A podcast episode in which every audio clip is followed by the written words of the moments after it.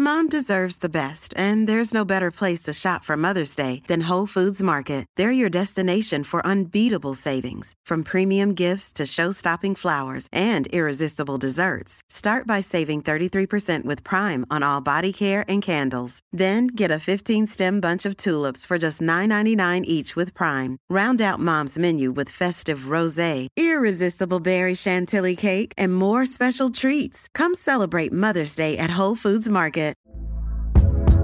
Hey there, it's Michelle Norris. I'm host of a podcast called Your Mama's Kitchen. When I travel, I'm usually looking for a way to find a taste of home when I'm not at home. And one of the things I love to do when I am at home is entertain. And Airbnb allows me to do that. When I was in California recently, I rented a house that had a great kitchen. And when we were sitting around the table, we're all thinking, we're in someone else's house. Someone could be in all of our homes as well. If you have a home, but you're not always at home, you have an Airbnb. Your home might be worth more than you think. Find out how much at airbnb.com/slash host.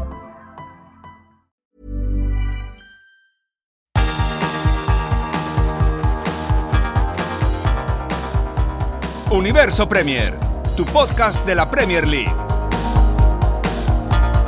Con Álvaro Romeo, Leo Bachanián y Manuel Sánchez. Hola, ¿qué tal? Bienvenido a Universo Premier, yo soy Álvaro Romeo y te envío un saludo desde Londres. Espero que estés de lujo allá donde te encuentres. Esta semana hemos asistido al lado más entrañable de la vida, que es la recuperación de una persona tras esquivar la muerte.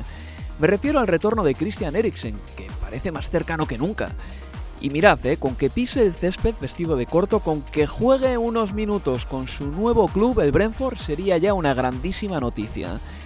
Pero también hemos asistido al lado más nauseabundo del fútbol y de la vida, que es la detención de un joven, Mason Greenwood, delantero de 20 años del Manchester United, estrella del fútbol inglés, quien está acusado de maltratar, acosar sexualmente y amenazar de muerte a su expareja.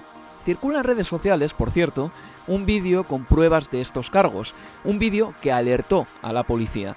No tienes por qué ver el vídeo, y sobre todo no busques protagonismo fácil y vayas retuiteándolo por ahí porque no, no hay necesidad alguna, la verdad. Greenwood está en apuros, la persona que más pena nos tiene que dar es la víctima, de eso no cabe ninguna duda. Y me gustaría recordar que el año ha sido bastante aciago en este aspecto, porque en los últimos días, otro futbolista con problemas, Benjamín Mendy, ha tenido que comparecer ante el juez por una nueva acusación de intento de violación. Y además, este verano se supo que el Everton apartaba a un jugador que además fue detenido por un turbio asunto de delitos sexuales que involucraba a menores. Así que no es bueno el año y por completar lo de Greenwood, no jugará ni se entrenará hasta nueva orden con el Manchester United. Aparte de esto, se ha establecido por fin un listón para aplazar partidos por COVID-19. Tendrá que haber un mínimo de cuatro casos positivos para que un partido se suspenda. Recuerdo que todavía hay 14 partidos flotantes en el calendario de la Premier League, 14 que aún no se han ubicado en ninguna fecha. Y si vamos a la Copa de África, sabed que Senegal espera ya rival en la final, tras deshacerse de Burkina Faso por 3 a 1. La otra semifinal la disputan el jueves Egipto y Camerún, la selección anfitriona. Salah y Mané siguen en liza, pero poco importa porque el Liverpool tiene a Luis Díaz y es el flamante nuevo fichaje del conjunto Red. Además de todo ello, nuestra faceta más gourmet asiste con gusto a la gesta de Canadá, que está a punto de clasificarse para su primer mundial desde 1986. Y nuestra faceta más british ansía ver ya este fin de semana a Roy Hodgson y a Frank Lampard, nuevos entrenadores del Watford y del Everton respectivamente.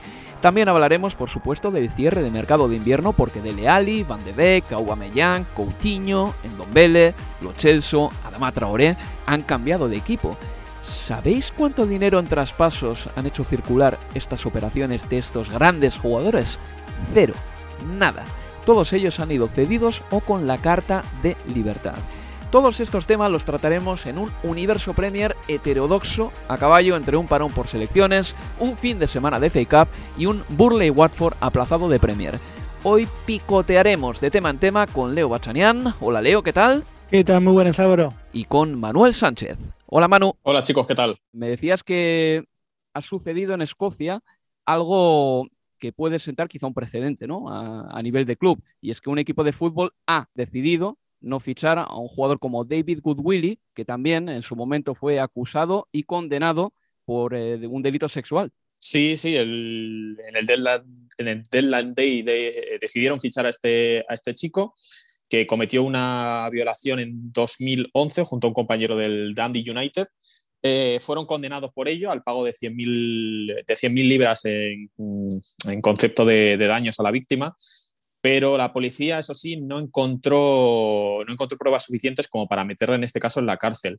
Desde aquello, pues la verdad es que Willie ha tenido una carrera más o menos estable, ha pasado por varios equipos, el Aberdeen, el Crystal Palace en la Premier League, y su último equipo, a sus 32 años, su siguiente equipo, parecía que iba a ser este, este Rice Rovers de la segunda división escocesa. Le ficharon, como decimos, el día 31 y el mismo, el mismo uno, la, mayor eh, patrocinadora del equipo, que es una escritora escocesa, que es Val McDermid, empezó a quejarse en redes sociales de que le iba a quitar el patrocinio al equipo. Bueno, no, o sea, no se quejaba, anunciaba que, quitaba el patrocinio al equipo, que ya no iba a ser más aficionado del, del equipo y le siguieron eh, gente de la directiva, aficionados, el club femenino, el equipo femenino, la capitana se ha ido y y el resto del equipo han quitado el escudo de sus camisetas, han pedido cambio de nombre y han pedido cambiarse de campo. Todo esta, toda esta reacción del mundo del fútbol escocés ha obligado o ha llevado al, al, al Rice Rovers a replantear su, su, decisión y básicamente han dicho que no van a fichar a Wood Willy y que bueno, están mirando las formas de terminar, de terminar su contrato. Entonces, eh, pues este pues ha sido dos días de, de, mucho movimiento en este club, en este club escocés. Ayer hablaba con uno de los aficionados del equipo y me decía que en el primer partido, ya con Goodwill en el equipo, no en el campo porque estaba lesionado, la afluencia de espectadores al estadio había bajado considerablemente y si normalmente había unos 1.400, 1.500 personas en el campo, había pues unas 1.000 en el último partido del, equipo. Pero bueno, como decimos, parece que, parece no, Goodwill no va a ser formar parte de este Raid Rovers.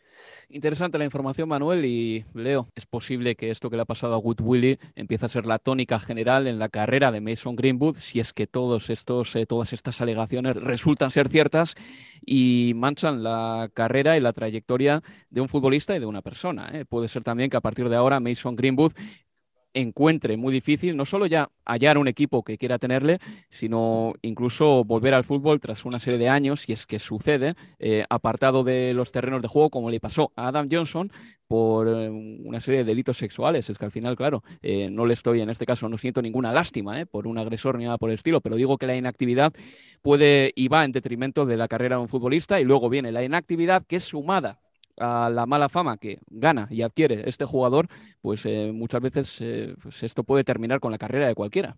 Sí, absolutamente. En ese caso, no creo que Mason Greenwood, eh, pese a ser una figura emergente del Manchester United, vaya a ser la, excepción sin lugar a dudas. Este, bueno, ellos también, esto también pone en suspenso su carrera con, con, el seleccionado inglés y habrá que esperar a que se exprese la justicia, pero en caso de ser encontrado culpable, sin dudas que bueno, va a ser muy, pero muy difícil, por lo menos hasta que cumpla su condena para Mason Greenwood volver a, jugar en el fútbol de, Inglaterra o en algún otro lado, pero bueno, para eso todavía falta. Él eh, ha sido liberado, fue arrestado y liberado eh, a los dos días bajo fianza y tendremos que esperar a que, a que se expida la justicia, pero en este caso, eh, obviamente lo más importante es, es la víctima. Vamos a cambiar radicalmente de tema y vamos a hablar de cosas más agradables. Este universo Premier ya les he dicho que va a ser más heterodoxo de lo habitual porque no ha habido fútbol inglés en las últimas jornadas. Sí que ha habido futbolistas que juegan, que militan en la Premier League, que han tenido mucho protagonismo en los últimos días, ¿no? Como Sadio Mané, por ejemplo, que anotó contra Burkina Faso un gol que metió a Senegal en la final de la Copa de África. Y también en las eliminatorias sudamericanas está por ahí Luis Díaz, el nuevo jugador de Liverpool, está Rafinha, un jugador que está siendo uno de los nuevos ídolos de la selección de Brasil. Y si hablamos de las eliminatorias sudamericanas, antes de nada, quiero dar un poco de contexto. Brasil y Argentina ya están clasificadas para la Copa del Mundo de Qatar 2022. Ecuador es tercera y está virtualmente clasificada para al menos la repesca. Con una victoria se asegura la clasificación directa sí o sí. Uruguay es cuarta, Perú es quinta, Chile es sexta y Colombia séptima. Entre estas cuatro pelearán por las últimas plazas de clasificación en marzo. Leo, está muy bonita la clasificatoria sudamericana y me decías tú que en Sudamérica ahora mismo hay una serie de equipos, aparte de que está apasionante ¿eh? esta clasificatoria, que hay una serie de equipos como Brasil y Argentina que están armando equipos muy duros de roer de cara a la Copa del Mundo de Qatar. Sí, a ver, el conjunto de, de Tite eh, tuvo quizás de, sus mejores actuaciones en el último tiempo, porque además en esta doble eliminatoria, en esta doble jornada de, eliminatorias, venía de ese empate ante Ecuador en, en Quito, en el que realmente desde el juego y más allá de la actuación de Wilmar Roldán y el VAR y las cuatro intervenciones de, del video arbitraje. No había sido una buena actuación de, Brasil, pero en casa, en Belo Horizonte, fue eh, absolutamente lo contrario. Y da miedo Brasil cuando está encendido, cuando tiene eh, a sus carrileros en, forma, sobre todo Rafina. Bueno, vos podés hablar, lo viste. Ahora te diré algo. Completo del partido, por eso. Eh, Argentina también tuvo una muy buena actuación, más allá de tener enfrente una muy pobre Colombia, pero lo mejor de Argentina es que fue un partido en el que no contó ni con Messi, pero ni tampoco con, eh, con dos hombres que son importantísimos en la mitad de la cancha para este equipo de escalones, como son eh, Leandro Paredes y, Rodrigo de Paul. Sin ellos aún el equipo no sintió el impacto, fue superior, dominó en todo el partido a, Colombia, se dio el lujo de darle eh, minutos para que pudieran debutar con el seleccionado argentino futbolistas como es el caso de, de Emi Buendía, el futbolista de, del Aston Villa que viene siendo titular con, con Gerard, que pareciera que de a poco va encontrando el nivel que tuvo en el Norwich y por el que pagaron el último verano 30 millones de libras para llevárselo del Norwich al conjunto villano y yo creo que em, Emi Buendía, si mantiene este nivel, va a tener su lugar en, la lista. Eh, Lisandro Martínez, el central del Ajax, demostrando lo importante que es ¿no? esto de tener un central zurdo que pueda jugar con ese perfil y una salida limpia de balón tanto por bajo como con, eh, con, balones largos. En definitiva, creo que ha sido una muy buena eh, jornada también para gente del fútbol inglés o de la Premier como lo Chelsea, que ahora se va al Villarreal para sumar minutos porque es año de mundial y no quiere perder su lugar. Bueno, en fin, creo que hay muchas aristas positivas de estas últimas jornadas en Sudamérica también. Me decías tú una cosa antes de empezar el programa, Leo, y se me ha quedado grabada porque creo que es súper cierta y que además tu pronóstico se va a cumplir. Decías tú que para el Mundial de Qatar 2022 solo hay una semana de preparación, ¿cierto? Y los clubes de la Premier League, de la Liga, todos los importantes, van a estar inmiscuidos en sus eh, eh, tareas habituales hasta bien entrado el mes de octubre y el Mundial empezará a la vuelta de la esquina. O sea, creo que todos los seleccionadores van a disponer de 7, 8 días antes del primer partido del Mundial. No más, ¿eh? 7, 8 días con sus jugadores. No va a haber concentraciones largas antes de la Copa del Mundo. En este contexto y en una situación que puede propiciar que una contractura, una lesión muscular, eh, pues, eh, cualquier lesioncita pequeña de dos semanas de baja, rotura de fibras, te pueden dejar fuera del Mundial. En este contexto, es posible que algunos futbolistas, a partir de principios de octubre, empiecen a meter un poquito menos la pierna con su club. Empiecen, por ejemplo, a reservarse un poquito más. Porque mundiales, todos los jugadores juegan habitualmente dos o tres en su carrera, algunos juegan uno y gracias. Y claro, ¿quién se quiere perder un mundial, por ejemplo, por caer lesionado en un partido contra el Brighton and Hove Albion de la Premier League eh, a finales del mes de octubre? Nadie. Así que mucho ojito también con esto, porque yo creo que, vamos, me imagino la alineación del Paris Saint-Germain en octubre de 2022 y Neymar y Messi me da la impresión de que van a descansar o regularse muchísimo para no liarla y no faltar a la Copa del Mundo. Sin lugar a dudas, yo creo que la competencia, bueno, en este caso la que mayormente nos compete a nosotros, que es la Premier, se va a ver afectada por, por esta cuestión, porque por el momento la Premier no cambia su, su, su idea de calendario para la temporada 22-23, que es eh, parar recién el 15 de noviembre, es decir, una semana antes nada más del comienzo del Mundial que arranca el 21 de noviembre. En Qatar vos hablabas de 7, 8 días, algunos equipos van a tener menos tiempo de trabajo, porque hay que pensar además en, en los viajes. A mí particularmente me parece una locura que se liberan los futbolistas antes de un mundial, apenas una semana antes del comienzo de, la competencia. Yo no sé si eso se, terminará reviendo qué, pero a mí, insisto, me parece una locura. Y en ese contexto, si ya en mundiales que habitualmente se jugaban en verano, tenía siempre el temor del futbolista, una lesión, que lo pudiera dejar fuera, pero teniendo quizás la chance de recuperarse si tenías tres semanas o un mes de trabajo previo, como estamos siempre acostumbrados antes de cada mundial, bueno, imagínate ese temor ahora cuando tenés apenas una semana, porque ya no es que una lesión de rodilla de grado 2, bueno, ni hablar una rotura de ligamentos como le pasó a, a Manu Lanzini, que lo dejó fuera del mundial ya en la preparación previa en Barcelona, antes del mundial de Rusia, pero es que antes te podías permitir dejar en la lista a un futbolista que tuviera eh, una contractura o un desgarro de grado 1 o 2 y en 15 días iba a recuperar porque quizás lo terminabas teniendo eh, ya para, para el arranque de la competencia. Ahora no hay ni siquiera esa posibilidad si es solo una semana o menos que van a tener los entrenadores para contar con su plantel completo, con lo cual estoy seguro que vamos a ver mucho de eso que vos marcabas, ¿eh? del PSG, pero en la Premier, de futbolistas que por temor se vayan a perder, yo imagino, partidos finales de octubre, comienzos de noviembre. Y yo creo que esto puede afectar más a las selecciones pequeñas, esas que dependen de dos o tres estrellas pero que no tienen un gran fondo de armario, porque como se lesione una de esas estrellas, lo van a pasar muy mal. Eh, me gustaría hablar de Brasil y en concreto de Rafinha, ya para eh, orientarlo todo un poquito hacia la Premier League. En primer lugar, Brasil. Esta es una estadística que yo no me canso nunca de actualizar. Lleva 61 partidos sin perder como local en clasificatorias mundialistas. 61 invicta como local en eh, todos los partidos de clasificatorias mundialistas que ha jugado en toda su historia. En Europa, curiosamente, España e Italia comparten también la misma estadística. Brasil le metió un 4-0 a Paraguay y jugó con Rafinha y con Vinicius en los extremos.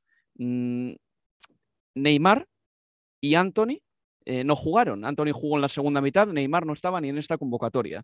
Aparte de ello, Tite tendría en la recámara gente como Neres, como Richarlison. Y tiene a Gabriel Jesús, que también le puede utilizar de extremo, y en la segunda parte contra Paraguay jugó un ratito también.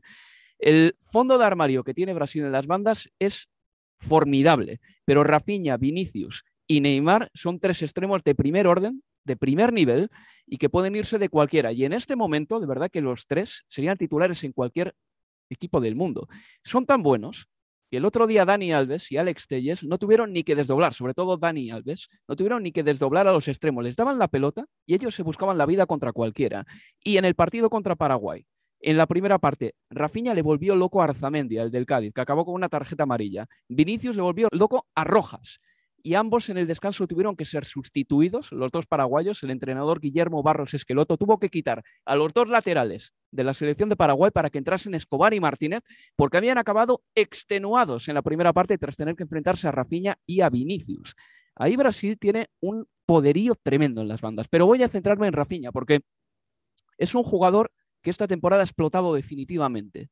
Ya lleva ocho goles en Premier esta temporada, es el máximo goleador del Leeds United. Tiene 25 años, está en la edad perfecta. Es ya titular con Brasil, diría yo. Eh, ha marcado tres goles desde fuera del área esta temporada, siendo el jugador de la Premier que más tantos ha marcado desde fuera del área en, esta 2021-2022. Y antes del partido contra el Burley, antes de irnos a este parón, era el futbolista de la Premier que más sprints hacía de toda la Premier League, 470. Aparte es imaginativo, es potente y yo creo que igual es el mejor jugador de la Premier League que no juega en un equipo del top 6. Yo le auguro a este jugador un futuro tremendo, de verdad, y está floreciendo en este momento. Hubo una oferta, por lo menos se, comentó, de 45 o 50 millones del West Ham para intentar llevárselo a, a Rafinha. Yo creo que si Rafinha dejaba el conjunto de Marcelo Bielsa, un Leeds que además no se reforzó con ningún futbolista, no me hubiera extrañado que si eso sucedía, si Rafinha dejaba el Leeds, que tuviéramos noticias con el futuro de Bielsa inmediatamente, porque es que a un equipo que ha sufrido muchísimo con el COVID y con las lesiones, como ese conjunto de Bielsa que está así abajo intentando no inmiscuirse en la lucha por, por el descenso, de haber perdido a Rafinha hubiera sido un golpe enorme para cualquier tipo de, aspiración de, supervivencia en la Premier en esta temporada del conjunto de, Marcelo Bielsa. Creo de todas maneras, Manuel, que Rafinha, Rafinha está para cosas más grandes con West Ham United, eh, con todo el respeto para, para los Hammers. Por suerte para el Leeds no se ha ido y todas esas ofertas de las que se habló han quedado en nada, porque entre que el Leeds no se ha reforzado, entre que el Leeds no se ha reforzado y si encima se les hubiera ido un futbolista como Rafinha, unido al problema de lesiones que, tienen, que arrastran, eh, parece prácticamente endémico, pues el Leeds, que ya parece ahí un, un semicandidato al descenso, que quizá no lo es tanto porque hay equipos peores y que parece que más por deméritos de otros se van a acabar salvando, pero si le quitas Rafinha a este Leeds, que probablemente sea una opción de cara a la próxima temporada, sobre todo si el nivel no mejora en el Leeds, eh, les van a hacer un agujero, un agujero muy grande. Y sí, efectivamente, o sea, Rafinha, pues seguramente es un futbolista que ahora mismo está para estar en otro equipo que no sea el Leeds y aspirar a cosas a las que ahora mismo no aspira el Leeds. Me recuerda un poco igual al Grillis del año pasado, que se le quedaba ya pequeño el Aston Villa, pero yo creo que Rafinha todavía es mejor que Grealish. O sea, esta es una pedrada que tengo yo, eh, que este jugador es el mayor diamante en bruto que seguramente esté en los equipos pequeños a mitad de la tabla de la Premier League, porque de verdad que eh, el otro día contra Paraguay o en algunos partidos que ha hecho con Brasil, es que cuando se quiere ir se va siempre y además es que lo puede hacer por potencia o por calidad. En Brasil también jugó el otro día el nuevo fichaje del Newcastle United, Manuel, Bruno Guimaraes, que ha llegado procedente del Olympique de Lyon por una cifra aproximadamente de 50 millones de euros y al final el Newcastle este, este invierno ha conseguido traerse a una serie de futbolistas que parecen bastante competentes, ¿eh? así a priori. Mm, sí, por una cifra que tampoco es una locura. Han gastado 103 millones de, euros, que es más o menos el presupuesto que manejaban, un poco menos, creo que podían haber gastado 120, 130 millones en total, se han dejado 100 y lo han hecho con bastante cabeza, no han, no han desperdiciado dinero, 40 por, por Guiamaraes, 15 eh, por, bueno, 13, 15 por, por Trippier, lo que más, seguramente lo que más eh, llame la atención sean los 30 por Chris Wood para pagar esa cláusula de restricción. Seguramente sea lo que eh, un poco más, más eh, desentona ahí, pero bueno, luego también Adam Bourne del, del, Brighton y más Target del, del, Vila, que tenía que salir al final, pues se le había cerrado un poco el camino con la llegada de Lucas Diñe. Yo creo que se han reforzado bastante bien, creo que han, ya tenían calidad para salir de las posiciones de descenso sin realizar ningún fichaje y con lo que se han traído, pues obviamente tienen equipo para, pues incluso si las cosas funcionan, para llegar hasta mitad de la tabla. No me parece una locura que con fichajes de calidad como el de Bruno Guimaraes, que es un futbolista que al que también ansiaba el Arsenal, pero que en esas negociaciones, que no sé cómo las llevan a cabo los ganes, pero parece que no muy bien, lo acabaron perdiendo, se lo lleva al Newcastle, paga una cantidad de 40 millones, que bueno, es alta, pero para los tiempos que corren mm, tampoco es ninguna locura, y más sabiendo que no dejaban de ser un club al que le iban a pedir mucho dinero por prácticamente cualquier cosa. Dentro de este contexto, a mí me sorprende lo de Trippier, por, por mucho que sea un futbolista ya con una cierta edad, 31, 32 años, me parece que sacarle 13 millones al Atlético de Madrid, o sea, pagarle 13 millones al Atlético de Madrid es un con un jugador con experiencia, campeón de liga, que sabe lo que es la Premier League, que, que, ha jugado en el Tottenham, me parece que es un precio muy, muy bueno. No estamos hablando ni siquiera de un futbolista que termine contrato en junio. O sea que creo que más o menos el Newcastle ha fichado con bastante cabeza y bastante bien. Estoy de acuerdo, ¿eh? Y Leo, si lo miras un poco a fondo, es un jugador por línea prácticamente. Eh, target, Trippier, Barn ahí para la zona defensiva. Eh, yo creo que Trippier a balón parado da mucho. Además, Chris Wood para mí es un delantero competente que parece peor de lo que es, en realidad. Eh, es grande, pero luego es muy dominante y Bruno Guimaraes, que se supone que va a ser un jugador que va a mandar directamente al banquillo, pues imagino que a Hayden, ¿no? Se me ocurre así, a, primer, a primera vista, porque no creo que John Joselby vaya al banquillo, pero todos estos estos cinco apuntan a titulares en el Newcastle United. O sea, van a dar un vuelco al equipo completo. Sí, absolutamente. No, no habrá excusas eh, en todo caso para, para Eddie Howe. Quizás pensaban en la llegada de, algún central, porque entre Fabian Schär, Federico Fernández, eh, el capitán, generalmente alguno por lesión siempre pasa algún, algún tiempo fuera, pero termina. Dan Barn igual, ¿no, Leo?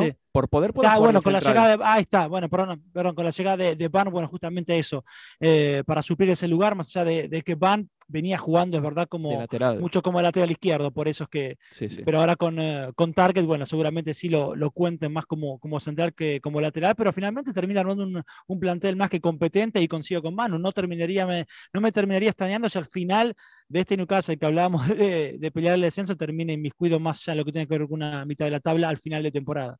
Proseguiremos hablando del mercado de fichajes a la vuelta de publicidad. Antes de irnos al siguiente bloque, les recuerdo que Senegal ya está en la final de la Copa de África, la otra semifinal la van a disputar Egipto y los anfitriones Camerún. Y quién sabe, quizá para cuando escuchen este podcast ha jugado ya hasta la final de la Copa de África, si es que escuchan este podcast el lunes. Y otra cosita más, escuchen este gol de Jonathan David. Jonathan David.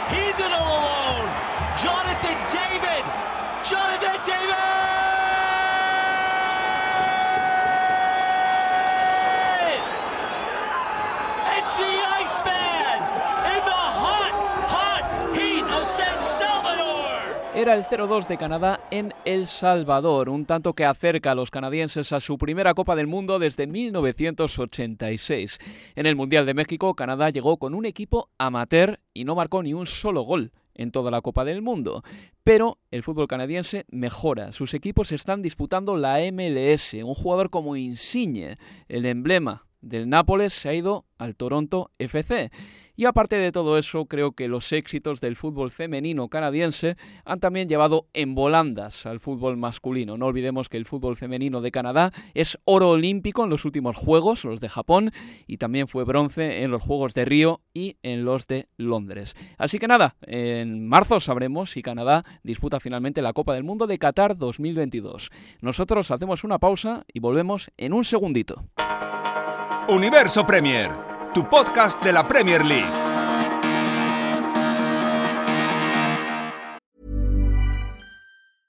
A lot can happen in the next three years. Like a chatbot may be your new best friend. But what won't change? Needing health insurance. United Healthcare Tri Term Medical Plans are available for these changing times. Underwritten by Golden Rule Insurance Company, they offer budget friendly, flexible coverage for people who are in between jobs or missed open enrollment. The plans last nearly three years in some states, with access to a nationwide network of doctors and hospitals. So, for whatever tomorrow brings, United Healthcare Tri Term Medical Plans may be for you. Learn more at uh1.com. When you're ready to pop the question, the last thing you want to do is second guess the ring. At Bluenile.com, you can design a one of a kind ring with the ease and convenience of shopping online. Choose your diamond and setting. When you find the one, you'll get it delivered right to your door. Go to Bluenile.com and use promo code LISTEN to get $50 off your purchase of $500 or more. That's code LISTEN at Bluenile.com for $50 off your purchase. Bluenile.com code LISTEN. Many of us have those stubborn pounds that seem impossible to lose, no matter how good we eat or how hard we work out. My solution is PlushCare. PlushCare is a leading telehealth provider with doctors who are there for you day and night to partner with you in your weight loss journey. They can prescribe FDA-approved weight loss medications like Wagovi and Zepbound for those who qualify. Plus, they accept most insurance plans. To get started, visit plushcare.com slash weight loss. That's plushcare.com slash weight loss.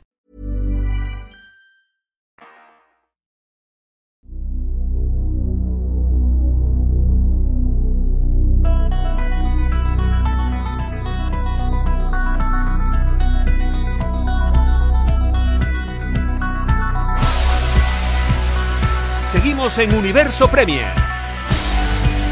Aquí continuamos en Universo Premier. Es momento de hablar del mercado de fichajes, porque la verdad es que ha sido uno de los mercados más interesantes que recuerdo, porque los mercados invernales sí que suelen dar eh, noticias importantes. Yo creo que una de las más célebres fue el fichaje de Virgil van Dijk hace tres temporadas y pico por parte del Liverpool, pero yo sobre todo creo que la abundancia es lo que ha destacado y lo que ha caracterizado a este mercado en este principio de año 2022, porque como decía en la introducción, es que han cambiado de equipo gente como Dele Ali, Van de Beek, Aubameyang, Coutinho, Ndombele, Lo Celso, Adama Traoré y muchos más jugadores, muchos de ellos cedidos, ¿no? Muchos de ellos, eh, o algunos de ellos también con la carta de, de libertad, pero yo creo que todos los equipos que más y que menos han ido cambiando, ha ido mejorando. Eh, y la pregunta es, ¿quién es el que mejor se ha reforzado? Recuerdo también, por ejemplo, que el Tottenham se ha traído a Kulusevski y a Betancourt, ambos de la Juventus, que tienen por lo menos eh, cierto pedigrí por haber jugado en la vecchia señora.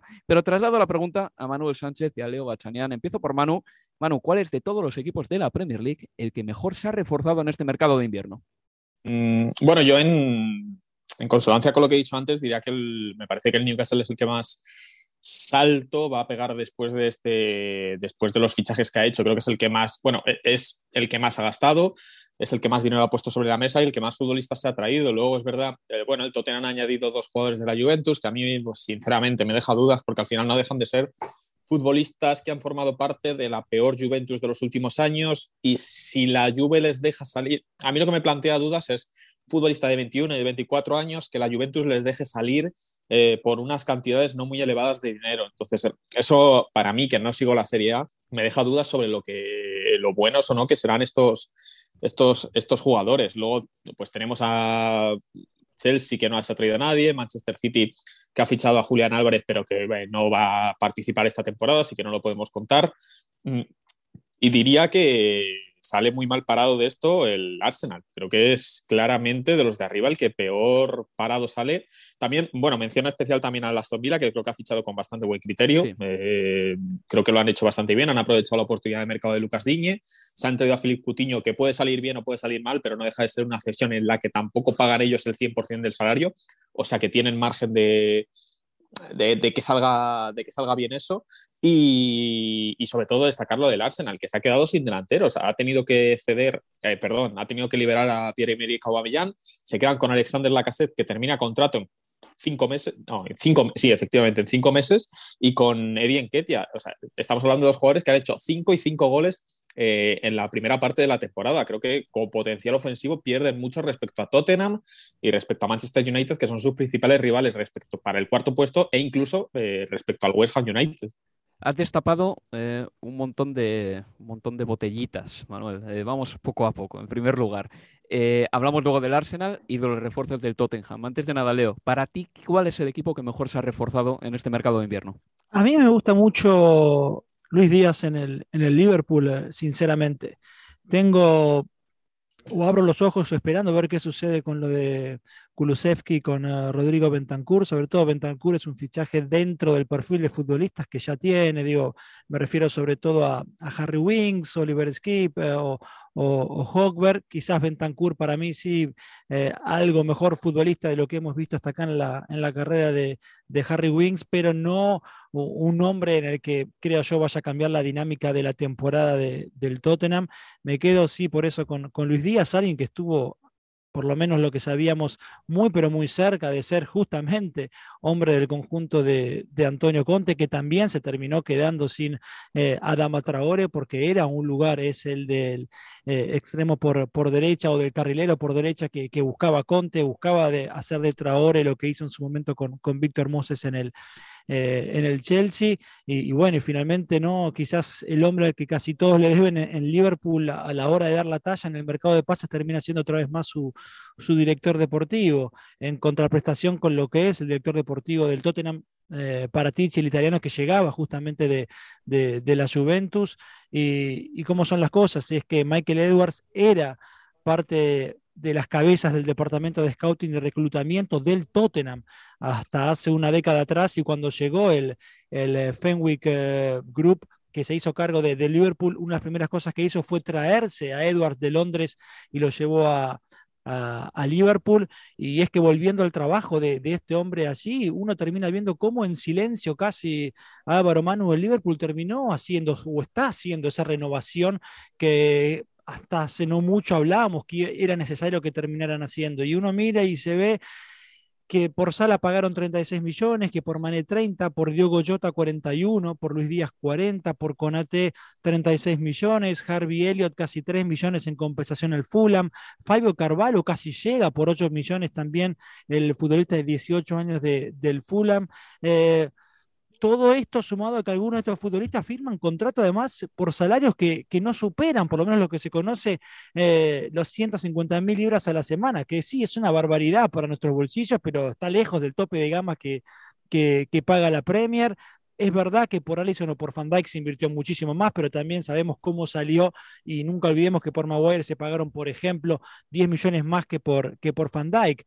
Y, al final, eh, tanto hablamos, insisto, con eso de la renovación del Liverpool, que al final se fue dando progresivamente y casi que, en silencio. A futuro, quizás un único asterisco, una cuestión central, la renovación de Mohamed Salah. Absolutamente. Y simplemente, y simplemente apuntar que todo esto que ha dicho para apuntar todo esto que ha dicho Leo, que Michael Edwards se va. O sea, que a partir del verano ya no va a ser el director deportivo del equipo, que asume la, dirección deportiva Julian Ward y que veremos cuál es el próximo paso que da en su carrera, porque el Newcastle eh, estuvo atento, le tanteó, no sabemos si, si, acabará ahí, parecía que no, porque ellos le querían para, para invierno, pero queda libre una persona, pues efectivamente, que desde 2011 ha creado uno de los mejores Liverpool de los últimos años. Siempre se puede hackear el sistema de scouting del Manchester City para seguir estando en la élite. Ahí lo dejo. Eh, vamos a escuchar eh, que busquen en Google nuestros oyentes para, para, que sepan de lo que hablo exactamente, pero vamos a escuchar, antes de continuar, a un ex compañero nuestro y amigo de esta casa, Luis Fernando Restrepo, periodista colombiano, que tiene esto que decir sobre Luis Díaz, el nuevo fichaje del Liverpool.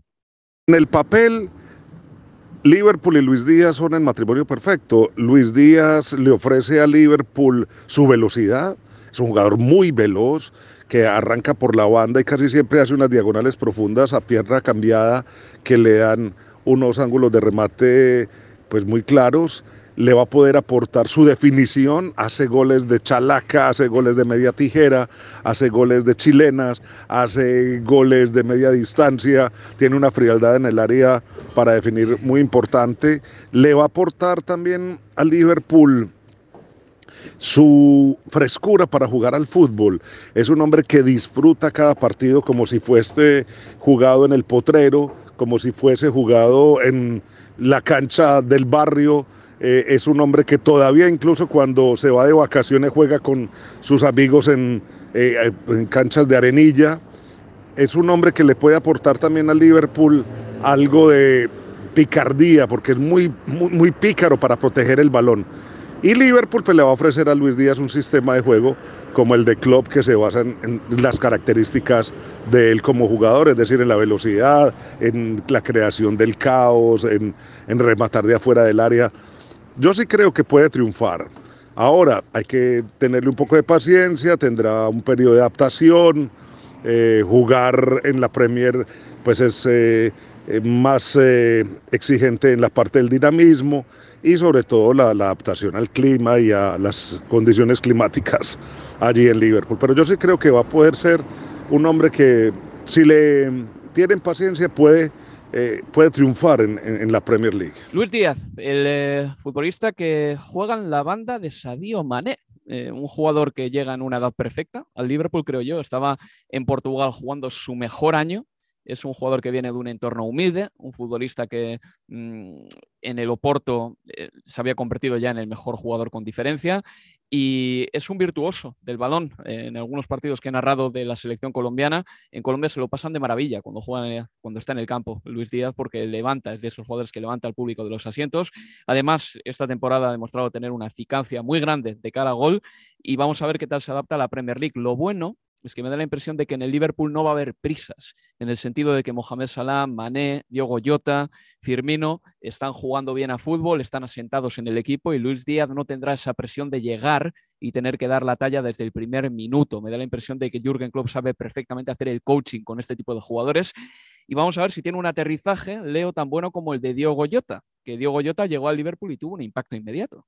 Absolutamente, pero yo creo que lo mejor, lo más importante para, el colombiano es que va a haber paciencia con, con él. Claro, Diogo Jota termina poniendo la vara respecto de la adaptación eh, muy alta ¿no? para, este chico, ojalá para, para él y obviamente para, el futuro del Liverpool y de la Premier, que si se adapta igual que el portugués, bueno, sería eh, extraordinario, pero bueno, llega, me parece, a un equipo donde no va a tener esa necesidad de explotar inmediatamente, como si lo hubiera tenido si terminaba en el norte de Londres, en, el Tottenham, donde era llegar y rendir lo que le iban a pedir porque lo necesita el equipo. Y hablamos de Betancourt y de Kulusevski, dos jugadores que han llegado al Tottenham. Yo creo, de verdad, ¿eh? que estos jugadores no van a cambiar la cara del Tottenham en absoluto. A Betancourt, cuando siempre que le he visto jugar a fútbol, me parece que en la Juventus sumaba, pero que tampoco era el adalid de la creatividad. En la selección de Uruguay se le ve muchas veces que tarda en dar velocidad al juego, que muchas veces necesita dar demasiados toques a la pelota.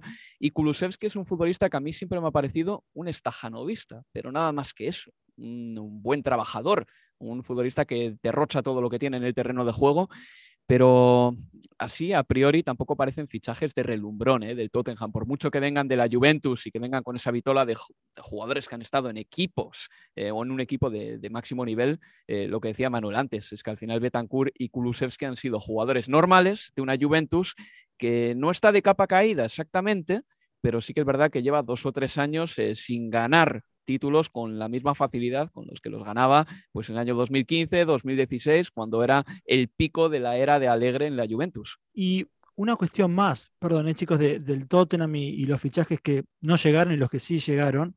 El 14 de enero, recordemos cuando a Antonio Conte le preguntaron hasta tres veces si podía comprometer su futuro o que, o si él podía decir que sí que iba a cumplir su contrato con el Tottenham, ninguna de las tres veces quiso decir que sí. Y en esa misma conferencia, Conte dijo que si no llegaban los futbolistas que eran prioridad para él y para la dirección deportiva del club, que de alguna, de alguna manera, bueno, alguien tenía que llegar, aún si no eran las primeras opciones. Y termina quedando Kulusevski, Bentarkun dentro de esta pintura que, dejaba eh, Antonio Conte en una conferencia de prensa hace dos semanas. Yo creo que termina siendo eso. Dos futbolistas que llegan porque a alguien había que traer, sí o sí, alguien tenía que llegar. Bueno, no es seguramente los futbolistas que hubiera deseado Conte hace 15 días atrás. Y traerse a Dama no era tan complicado, porque al final Adama Traoré se ha ido al Barcelona cedido. Se ha ido al Barcelona cedido. Quiere decir, el Tottenham podía haber activado eso mucho antes que el Barcelona, porque cuando el Barcelona se inmiscuye en ese tipo de operaciones, pues si te presenta una oferta del Tottenham y el Barcelona, sobre todo un hombre como Adama Traoré, un ex de la Masía, pues seguramente acepte la del Barcelona, ¿no?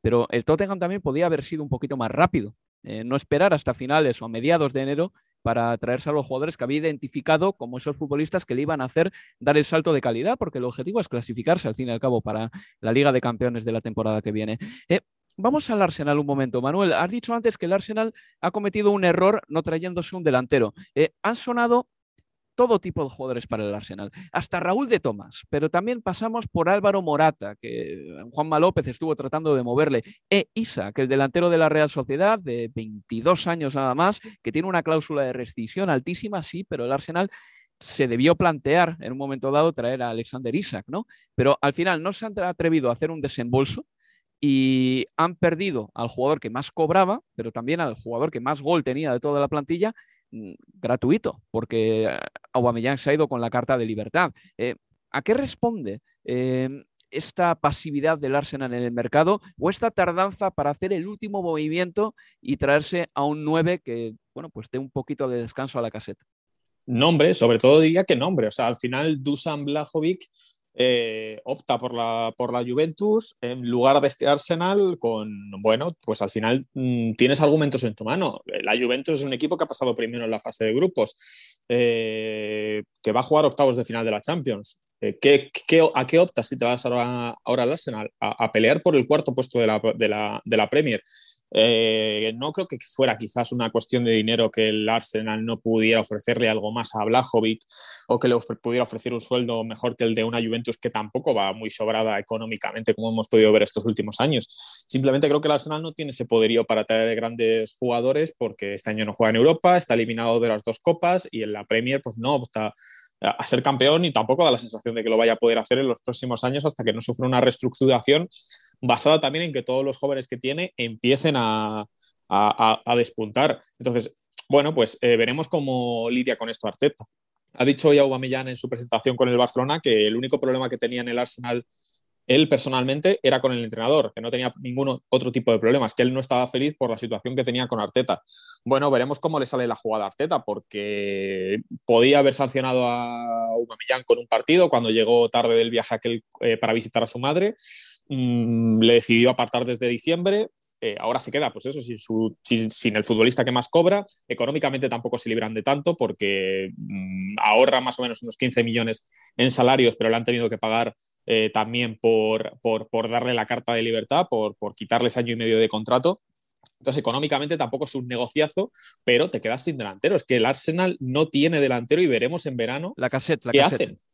Sí, sí, tiene, tiene la cassette, pero me refiero, es un futbolista que lleva, o sea, que, que, no está, que nunca ha sido titular absoluto aquí desde que llegó del Lyon. Le quedan cinco meses de contrato, no, no parece que vaya a renovar. A lo mejor ahora tiene que aumentar sus ofertas el, el Arsenal porque a lo mejor llegamos a verano y qué opciones le quedan al Arsenal para poder, para poder mejorar su, delantera. Pero claro, si a Arteta esto le sale mal, está apuesta por echar a Aubameyang y el equipo no se clasifica para Europa otra vez, va a quedar muy señalado porque pues, no deja de ser eso, una decisión suya. Es la segunda vez ¿eh? de Arteta, hmm. porque las dos últimas estrellas del Arsenal, Osila o Aubameyang, se fueron peleados del club con, con Arteta y sin despedirse del terreno de juego. Y además con ese agravante del rojo gigante eh, en las finanzas del club. Porque, a ver, el contrato de tres años y medio que firmó Osil en enero de 2018 finalmente le costó al Arsenal 64 millones, casi un Blaovic. Y el contrato de tres años de Aubameyang que firmó en septiembre de 2020, otros 50 millones de libras. Estamos hablando de casi 110, 120 millones comprometidos para dos futbolistas que es una suma astronómica, pero mucho más y después se van gratis además. De todas maneras, me parece que el Arsenal hace bien o hizo bien en su día, dando mucho dinero a Osil y a Aubameyang, porque si quiere estar ahí arriba tiene que fichar a los mejores jugadores. Y si no estás jugando la Liga de Campeones, como era el caso cuando se trajeron a Aubameyang, la única manera de seducir a un futbolista es pagándole mucho. Y yo creo que lo de Aubameyang le salió bien al Arsenal dentro de lo que cabe en los primeros años. Ha tenido grandes tardes con el Arsenal. Me acuerdo de un doblete que le marcó eh, al Tottenham en un 4-2 del Arsenal en un derby del norte de Londres de una semifinal contra el Valencia en la Europa League esplendorosa, se cargó él al Valencia, y de los dos goles en la final de la FA Cup de 2020 que le dieron el título al Arsenal. Uno de los goles precioso tras una cola de vaca a Kurzouma. El jugador francés todavía no sabe lo que le pasó en esa acción. Además, fue Pichichi de la Premier League, un Pichichi que compartió con Salah y con Mané en la 19-20, marcó 22 goles. Necesitó nada más que 78 partidos para marcar 50 goles con el Arsenal. Solo Ian Wright marcó 50 goles más rápido, pero es verdad que se le adivinaba cierto declive, o por lo menos cierto, cierto declive dentro del Arsenal, porque la temporada pasada marcó nada más que 15 goles y ah, luego le retiraron la capitanía también a mediados de diciembre, se la han retirado este año por volver tarde de un viaje al extranjero para ver a su madre. Eh, igual el problema es que le hiciesen capitán, en primer lugar, un hombre como Aubameyang, porque llevaba menos de dos años en el club cuando le hicieron capitán, aunque hay que decir que no fue Arteta el que le hizo capitán del Arsenal, sino que fue Unai Emery. Bueno, llevaba entrenándose solo ya prácticamente un mes, Aubameyang se ha ido del Arsenal y yo creo que en el recuerdo va a quedar como en el futuro como un buen jugador del Arsenal, pero su expediente, desde luego, eh, no es impoluto para nada, porque ha tenido varias salidas de tono y está terminado pues, eh, con su carrera en el Arsenal. Una pena, pero bueno, es un jugador que yo voy a recordar, Leo Manuel, porque tenía una capacidad para marcar sin apenas hacer esfuerzo, o eso parecía al menos, que me llamaba mucho la atención. Además, es que es un delantero que tiene pocas cosas, si lo miras bien. No volea, no va a cabeza, tampoco tiene mucho desborde, pero sin embargo, ahí está, marcando prácticamente sin esfuerzo, y sus números con el Arsenal, sus números nada más, son incontestables. ¿eh? Sí, el problema son, bueno, los, pues, los problemas extradeportivos que ha tenido y que se han venido sucediendo. Eh, no sé, yo creo que cosas como llegar tarde de, al el Derby del norte de Londres, pues eh, no era tan grave dentro de las cosas que puede hacer un futbolista graves de verdad. Eh, se quedó atascado en un atasco, se quedó atascado en Londres. Bueno, pues al final mm, creo que Arteta lo entendía así, por eso solo le castigó un partido. Pero es que en las últimas semanas, pues hemos tenido el episodio de la Copa de África, que eso probablemente sea más grave, irse de fiesta antes de, de un viaje a, a, Camerún para jugar con Gabón, luego que te expulsen de la, de la concentración, todos los rumores que ha habido sobre sus problemas cardíacos, que luego resultó pues, que no eran ciertos, que era todo el tema este de, la, de las fiestas que se había ido.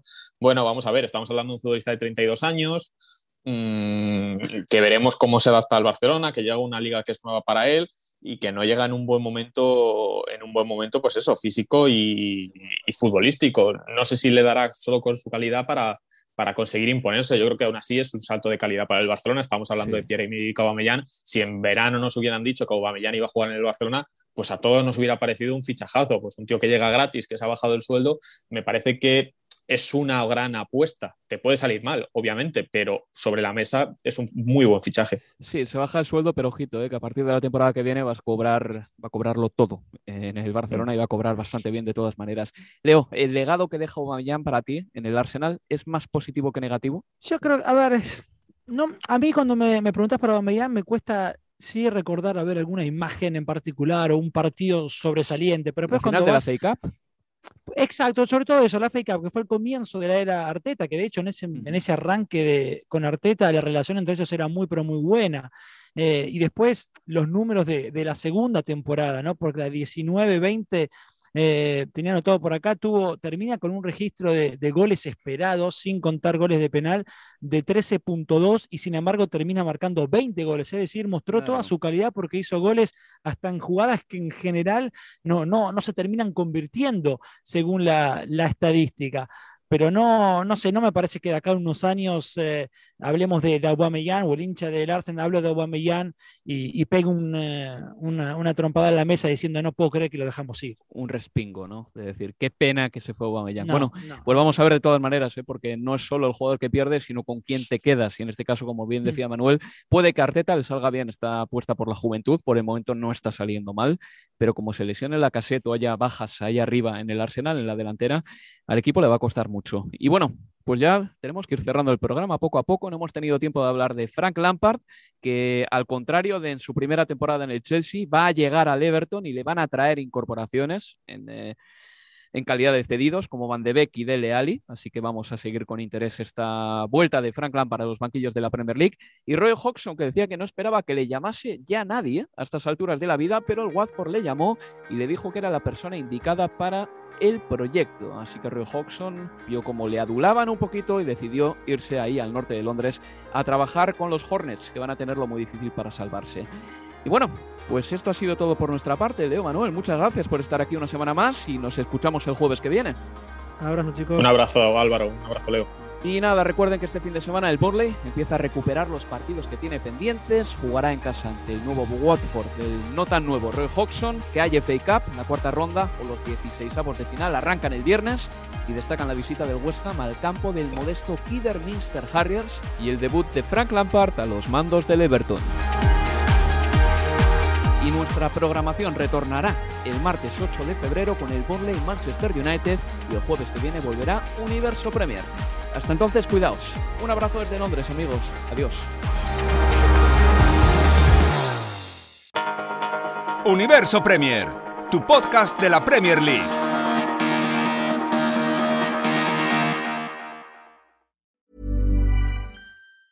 Hey, it's Danny Pellegrino from Everything Iconic. Ready to upgrade your style game without blowing your budget? Check out Quince. They've got all the good stuff shirts and polos, activewear, and fine leather goods, all at 50 to 80% less than other high end brands. And the best part? They're all about safe, ethical, and responsible manufacturing. Get that luxury vibe without the luxury price tag. Hit up quince.com slash upgrade for free shipping and 365 day returns on your next order. That's quince.com slash upgrade. Mom deserves the best, and there's no better place to shop for Mother's Day than Whole Foods Market. They're your destination for unbeatable savings, from premium gifts to show-stopping flowers and irresistible desserts. Start by saving 33% with Prime on all body care and candles. Then get a 15-stem bunch of tulips for just $9.99 each with Prime. Round out Mom's menu with festive rosé, irresistible berry chantilly cake, and more special treats. Come celebrate Mother's Day at Whole Foods Market.